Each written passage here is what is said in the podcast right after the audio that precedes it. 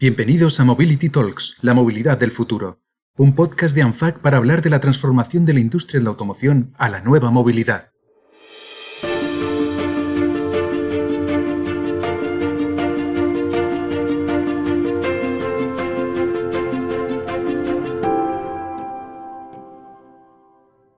avanzamos hacia una movilidad sostenible y comprometida con el medio ambiente.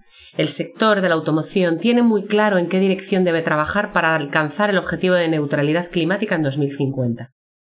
La hoja de ruta pasa por fomentar la electrificación del parque móvil, aumentando progresivamente la presencia de vehículos eléctricos en nuestras ciudades y carreteras.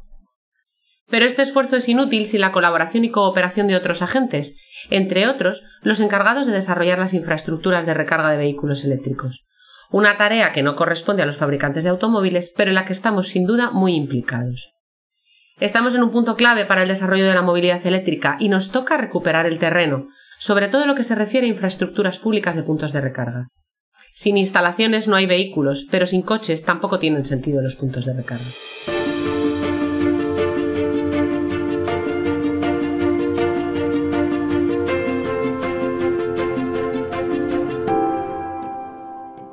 Soy Noemi Navas, directora de comunicación de ANFAC. Y para conocer más detalles sobre la situación y la implantación de las infraestructuras de recarga en España y en Europa, tenemos hoy de invitado a nuestro podcast a Xavier Cañadel, CEO y cofundador de Electromaps, plataforma de servicios de movilidad reconocida por ser una de las principales aplicaciones sobre información y disponibilidad de puntos de recarga en España. Junto a él, contamos con la visión del sector a través de la experiencia de nuestra directora del área de Industria y Medio Ambiente de ANFAC, Arancha García, autora de la propuesta de ANFAC 16 medidas para impulsar el despliegue de infraestructuras de recarga eléctrica de acceso público en España. Xavier Arancha, es un placer contar con vosotros para este episodio. Gracias, Noemi. Gracias, Noemi. Muchas gracias por invitarme. Muchas gracias por participar, de verdad. Como ya hemos mencionado, Electromaps fue una de las primeras plataformas en detectar las futuras necesidades que la movilidad eléctrica iba a demandar. Háblanos un poco de, vuestra empresa, Xavier. ¿Cómo recogéis esta información de los puntos de recarga, que es un poco la, clave o digamos la, función por la que más se reconoce a, Electromaps? ¿Y, creéis que la información que ahora mismo está disponible es suficiente para dar tranquilidad a un usuario de vehículo eléctrico? ¿O qué mejoras podrían ser necesarias? Pues empiezo por el tema de la información. Em, nosotros empezamos hace, creo que son ya 11 años, con vimos una noticia de que se instalaban los primeros puntos de recarga en, España y, la misma noticia decía que instalarían cientos de miles en los próximos años. Eh, y decidimos pues empezar a recoger esa información de los primeros puntos de recarga y mostrarla en, una aplicación. Em, lo que vimos es que la velocidad de implantación del vehículo eléctrico pues no, no fue la que esperábamos y la velocidad de instalación de puntos tampoco. Pero sí que vimos que había un, begoteo constante de, puntos nuevos que se iban, se iban instalando. Y como nosotros no llegamos a todas partes, pues decidimos hacer una, app colaborativa, donde fueran los primeros usuarios de vehículo eléctrico los que nos dasen la información de, esas primeras infraestructuras que se empezaban a instalar en, la península. Em, con el tiempo y con la evolución del mercado, sobre todo de, lo que es el hardware, el, punto de recarga, em, que se empezaron a conectar a, sistemas de comunicación y de, gestión remoto, pues pudimos empezar a conectar esos puntos a tiempo real en, la aplicación y dar información a tiempo real a, los usuarios. Y un paso más fue poderles dar el acceso directamente a, los puntos de recarga, con lo cual el usuario puede consultar el estado a tiempo real y en el caso de que necesite cargar o, o activar el punto, pues lo puede hacer desde la aplicación. Sobre el volumen de información o de infraestructura que hay, si es suficiente, pues supongo que nunca es suficiente porque siempre hay, tiene que haber la excusa de los que no quieren cambiar el eléctrico de que no hay infraestructura suficiente. Pero realmente, eh, si comparamos lo que había hace 11 años a día de hoy, pues es infinitamente muchísimo más. Y, hay muchos usuarios y cada vez más que hacen el cambio con el, con el miedo ese a no poder cargar y realmente pues al final de, del periodo de adaptación pues uno ve que realmente pues puede viajar tranquilamente con un coche eléctrico, puede hacer su día a día y siempre es mejor más disponibilidad para no, porque siempre será más fácil moverse, pero realmente eh, la infraestructura creemos que es, que es, suficiente y también es mejorable. Arancha, eh, muchos usuarios no tienen vehículo eléctrico ni híbrido enchufable, aunque como bien dice Xavier, ya hay cada vez más gente que está dando el cambio, pero la, mayor parte de los usuarios no saben qué opciones de electrificación tienen, ni qué opciones hay de recarga o qué tiempo exige. Mm, no sé si como, como experta en, la materia y, de manera sencilla para los oyentes, eh, nos, puedes, nos puedes explicar qué opciones tiene un usuario de vehículo eléctrico para cargar su vehículo. Y, y cuáles, aunque no estén 100% disponibles ahora mismo, ya se están desarrollando. Un poco cuál es el futuro de, de, estos, de estos puntos de recarga. Sí, bueno, el, proceso de recarga de un coche eléctrico es un proceso sencillo. Eh, simplemente hay que tener en cuenta que algunos aspectos, eh, eh, insisto, que hay que interiorizar pero insisto, es un proceso eh, sencillo en el que yo eh, distinguiría, pues, eh, en primer lugar, dónde se puede recargar un coche eléctrico y, en segundo lugar, cuánto, cuánto es el tiempo de recarga, ¿no? Como bien decías, Noemi. En cuanto a dónde podemos recargar un, un vehículo eléctrico, yo distinguiría tres, tres áreas em, fundamentales. Por un lado, lo que llaman carga vinculada, que es cargar el vehículo en, en casa, es la carga más común.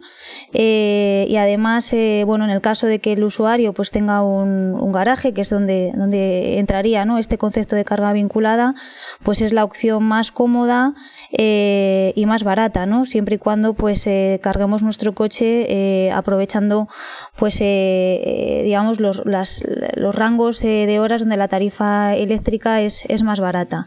Em, aquí hay que distinguir entre si el garaje es, es, propio, es particular, es de una vivienda unifamiliar, donde aún es muchísimo más sencillo, o en una comunidad de propietarios donde también se ha simplificado mucho el proceso de autorización para, para poner un punto de carga en un garaje de, de digamos de una propiedad de, en, una comunidad.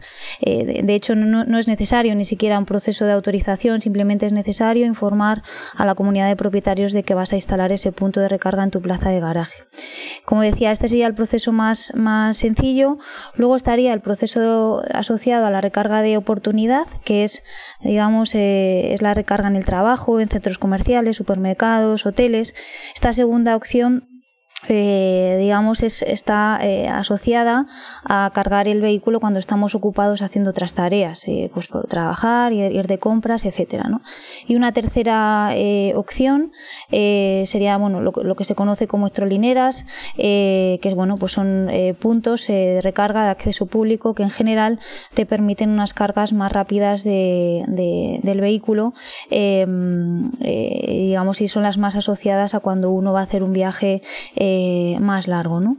Eso cubriría la parte de dónde podemos cargar y luego en cuanto a los tiempos de, de recargas, eh, bueno, por dar una, una, aproximación general, aunque estos dependen mucho pues de la potencia de, de, carga, la máxima potencia aceptada por el cargador, del tipo de cable que se use, pero en general hablamos de cuatro tipos de, de recarga, la recarga lenta, que es la que se puede realizar en los enchufes domésticos sin ningún tipo de conector eh, específico.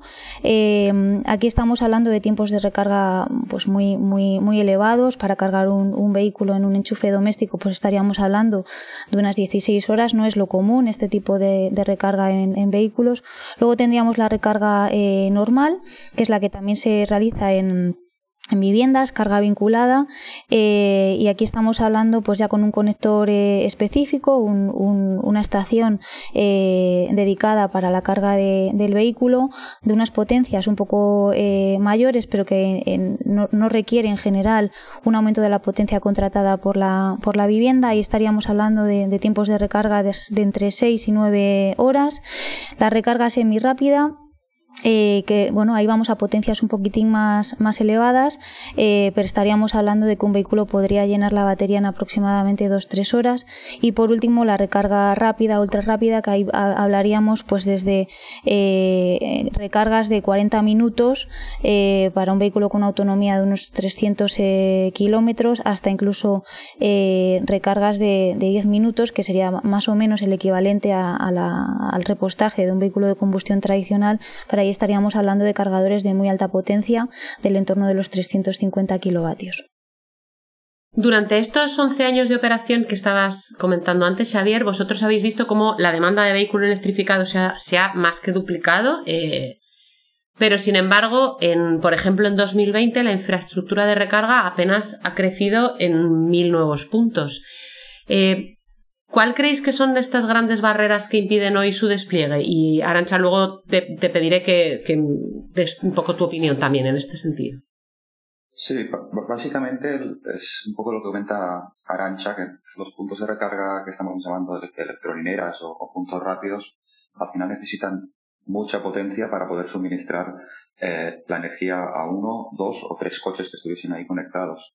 Eh, eso implica una infraestructura muy, de un coste muy elevado y luego unos costes añadidos de, potencia contratada, de, de energía suministrada, que hacen difícil que empresas que no sean eléctricas, grandes eléctricas o grandes eh, empresas de, combustible, de, gasolineras o de petróleos, pues puedan, puedan invertir en, en, este tipo de infraestructura.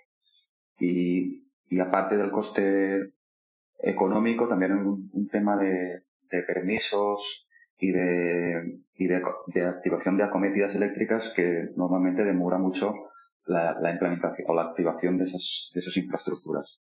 Con lo cual, el crecimiento realmente no está yendo a la velocidad deseada o, o al ritmo que va la venta de vehículos, eh, pero al final es, es, un complemento que, de carga o tipo de carga que tiene que, que ayudar a los usuarios, pero teniendo en cuenta que la carga principal es la que se va a hacer en, el domicilio o en, el trabajo en el sitio donde se pasan más horas. Final las cargas rápidas o ultra rápidas es para cuando se hagan trayectos eh, de largo recorrido. Y Arancha, ¿qué, qué, piensas que pueden ser las grandes, además de estas, estas barreras de costes y permisos que hablaba Xavier, que es un poco lo que, lo que, comenta, lo que se comenta en, en, el documento de las, de las 16 medidas para, para aumentar los, los, los puntos de recarga. ¿Qué otras barreras puedes ver, sobre todo desde el término de, de, permisos o de, o de administraciones públicas? ¿Qué, otras barreras puede haber? Sí, bueno, eh, respecto a, las barreras para el despliegue del vehículo eléctrico, eh, hay dos fundamentalmente. Uno es el acceso a la compra y otra es la dificultad de uso. El acceso a la compra está relacionado con con el, diferencial de precio de estos eh, eh, vehículos. Pero poniendo el foco en lo que, en lo que comentabais, que es la, dificultad de, uso, esta está relacionada con, eh, bueno, pues con, la disponibilidad de infraestructura, el tiempo de recarga y la autonomía de los vehículos eléctricos, aunque esta última ya empieza a dejar de ser una, barrera, pues los, los vehículos eléctricos de nueva generación ya están eh, superando autonomías de, en eléctrico ¿no? de 400 eh, kilómetros, con lo cual son autonomías más que suficientes no solo para trayectos eh, diarios, sino incluso para viajes largos. ¿no?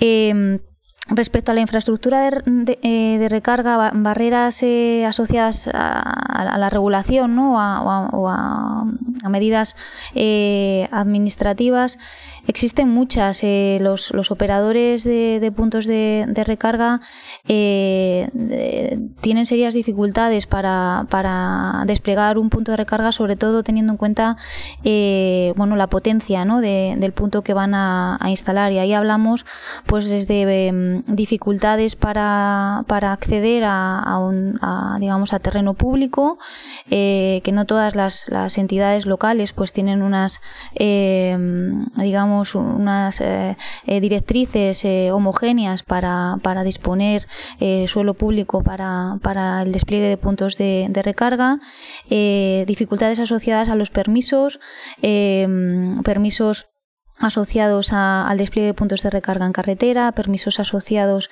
al acceso a, la energía en determinados eh, puntos, permisos, em, eh, digamos, asociados a aspectos medioambientales, incluso en función de dónde se está eh, planificando el, punto de recarga. Y todas estas eh, barreras eh, administrativas hacen que puntos de recarga que ya podrían estar digamos abiertos al público en la actualidad se estén retrasando durante meses incluso más de más de un año y no puedan estar disponibles al público. No obstante Entendemos que, al ser barreras administrativas eh, hay voluntad eh, por parte de la Administración para, eh, simplificarlas y, mejorarlas de manera que el esfuerzo que se está haciendo por parte de, de los, de, las empresas que están desplegando los puntos de recarga se vea reflejado en, en, una, en una realidad ¿no? para el usuario. Y de manera así eh, breve, eh, ¿cuáles serían las principales medidas, Arancha, que se deberían tomar para incentivar? Estabas hablando de que hay, puede haber voluntad por parte de las administraciones públicas para, avanzar en ese sentido. ¿Cuáles serían estas, estas principales medidas? Bueno, yo distinguiría cuatro bloques de, medidas fundamentales para favorecer el despliegue de los puntos de, recarga. Eh, por un lado, medidas casi de carácter institucional, ¿no? es decir, asociadas a eh, bueno, pues de, aquella manera, así como tenemos objetivos eh, muy claros y definidos eh, de desarrollo de, introducción en el mercado de, vehículos eléctricos, debería existir también una planificación concreta de cómo debes acompañar el desarrollo de la infraestructura de recarga a, estos, a estos objetivos de penetración de vehículos eléctricos. Y ahí hay que trabajar pues en un, en un plan eh, organizado y estratégico de, cómo debe eh, desarrollarse esta infraestructura. Luego tendríamos eh, medidas asociadas a eliminar las, las barreras regulatorias, que las he comentado brevemente antes, y sobre todo eh, también medidas de carácter económico, es decir, todas aquellas medidas que sirvan a los operadores de puntos de recarga a abordar eh, las inversiones necesarias para poner un punto de recarga, pero no solo, también medidas económicas para favorecer que la factura eléctrica asociada a la carga de un vehículo pues sea atractiva para, para un usuario de un vehículo eléctrico. Y por último, y hablando también del usuario, que al final es el que decide cómo, con qué coche quiere moverse, es necesario muchas medidas asociadas a la liberalización y protección de los consumidores como por ejemplo que exista un registro público de, puntos de recarga donde se puedan consultar de manera oficial los puntos de recarga existentes, eh, si están abiertos, si no están abiertos, si están operativos, si no están operativos, en los tipos de recarga, incluso los precios ¿no? para de, la recarga en, esos puntos eh, de, suministro.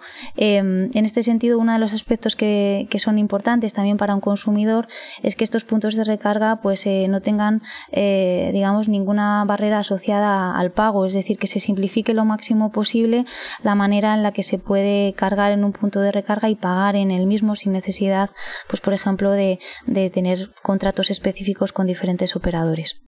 Xavier, por mm, empezar, por, o sea, por, continuar con, lo que estaba diciendo Arancha, la parte del usuario final eh, es muy importante de cara a establecer medidas que, mm, que permitan eh, ampliar el número de, infraestructuras de recarga, pero, pero, también para vosotros ha sido una parte fundamental desde el punto de vista que comentabais de eh, información colaborativa, ¿no?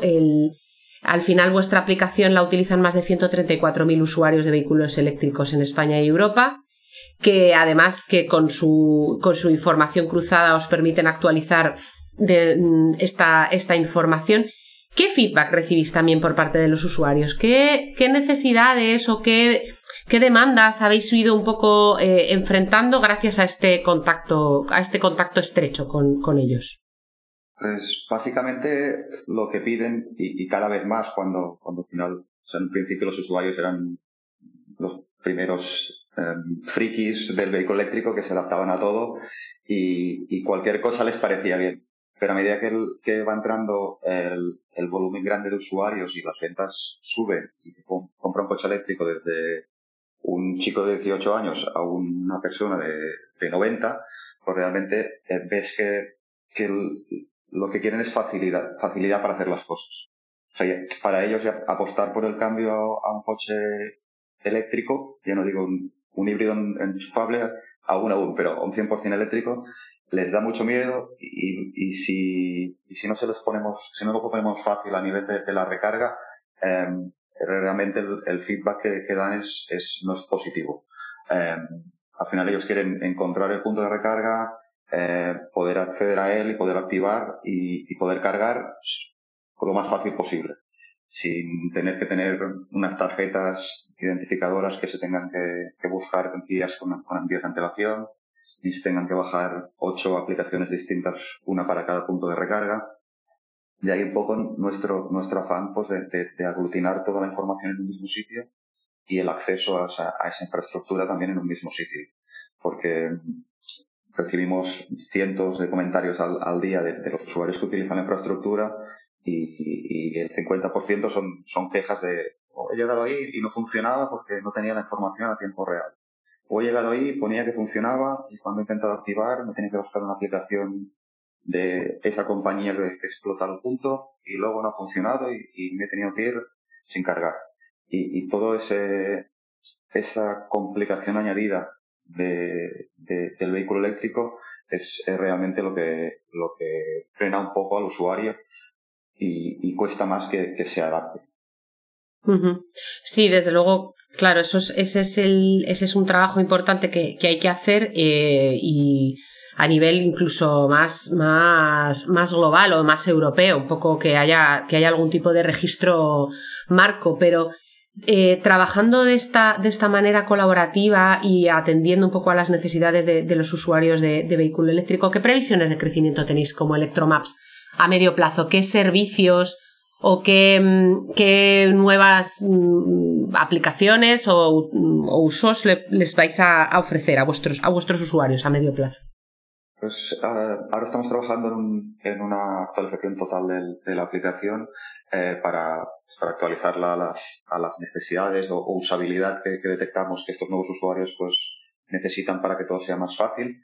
Eh, también estamos trabajando para tener más información a tiempo real, que es, que es un plus eh, que no te da una información de un usuario que quizá pasó por ahí hace una semana y, no es una información tan, tan, tan exhaustiva y a conectar más puntos para que también los puedan activar. Y trabajando también en esto estamos desarrollando un, sistema de, routing o de cálculo de ruta basado en, el, en el, vehículo del, del, usuario, los patrones que tiene de consumo y la infraestructura que hay disponible en esa trayectoria con lo cual pues podamos, eh, usuario pueda planificar un viaje eh, a tiempo real y, le diga, pues mira, para en el siguiente estación que sabemos que está operativa porque nos dan información a tiempo real y de hecho puedes activarla directamente con, con la aplicación de Electromaps. Y, y, así pues hacer que, que no tenga que planificar el viaje con, con dos semanas de antelación entrando y mirando qué funciona y qué no, sino que eso lo haga el sistema directamente y le diga, pues mira, con tu coche de tal marca que tienes autonomía, pues deberás parar aquí y cargar 20 minutos y, en 200 minutos más, pues parar aquí y cargar media hora. Y herramientas que faciliten un poco la, el uso del vehículo y, el no tener que estar preocupado de si podrás cargar o no y mirar, mirar el, el, mapa con antelación, sino que todo sea mucho más ágil y, práctico para el usuario. Al final ese, ese tipo de desarrollos también van a poder permitir que un usuario de vehículo eléctrico pueda hacer viajes eh, mucho más largos. Eh, vuestra experiencia y vuestro trabajo también eh, no solo es a nivel español, sino también a nivel europeo, donde hay otros países mucho más adelantados en términos de instalación de infraestructuras de recarga, como Alemania, por supuesto Noruega o incluso Reino Unido. ¿Qué podemos aprender, Xavier, de su experiencia para acelerar en España la instalación de puntos de recarga? ¿Qué estáis viendo en otros países que no pasa aquí? De hecho, yo diría que todos o casi todos los países están más avanzados que, en España. al final.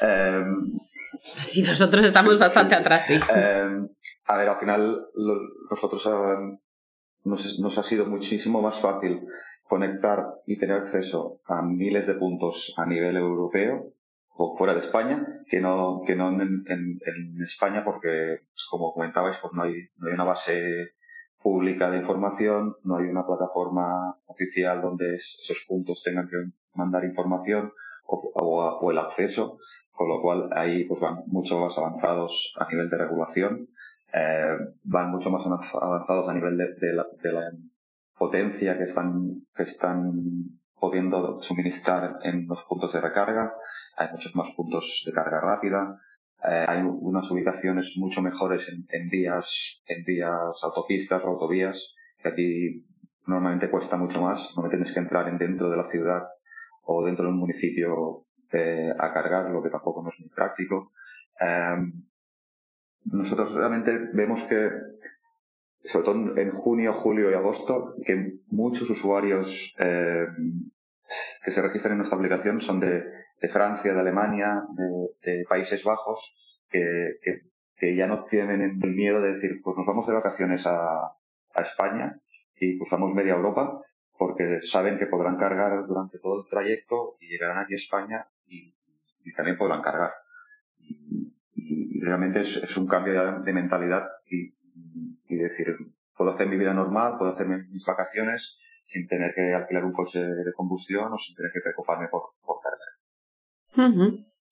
Y entonces, para, para aumentar este despliegue, eh, Arancha, ¿puedes decirme tres eh, características que se necesitan imprescindibles para configurar una red de infraestructura de recarga pública que sea eficiente y accesible. Xavier ha, dado algunos, algunos detalles, ahora le, vuelvo a repreguntar al respecto de la operabilidad de los puntos, pero si pudieras dar mmm, tres grandes requisitos imprescindibles para, para que la red de infraestructuras fuera eficiente y accesible, ¿cuáles serían?